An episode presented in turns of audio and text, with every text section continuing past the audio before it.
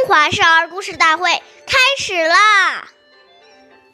或饮食，或坐走，长者先，幼者后。不论在用餐、就坐或行走时，都应谦虚礼让，长幼有序，让年长者优先。年幼者在后，岁月易流逝，故事永流传。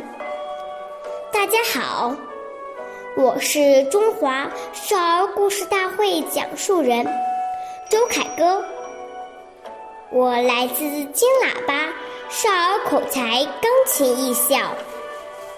我今天给大家讲的故事是。信陵君敬老第十七集。信陵君是战国时期四位大公子之一，他是个敬老爱贤的人。有一次，他听说有一个看城门的老人后营很有贤德。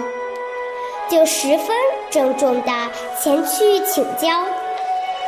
他亲自驾着车把车上尊贵的位子空出来，留给后营。后营早就知道信陵君的名声，但为了考验他，后营故意装出傲慢的样子。但越是这样，信陵。对他越是恭敬，后营见状，知道信陵君的敬老是真心的，于是痛快地做了他的门客。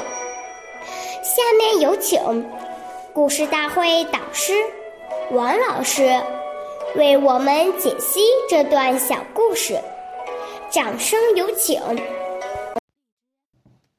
好，听众朋友，大家好。我是王老师，我们把这个故事给大家进行一个解读。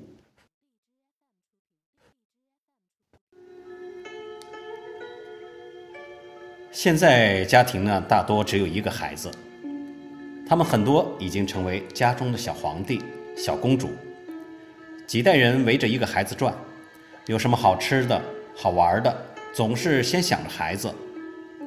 这样长期下去，就增长了。孩子自私自利的心，致使孩子认为这是理所当然的，不知道要礼让长辈，使孩子养成了坏习惯。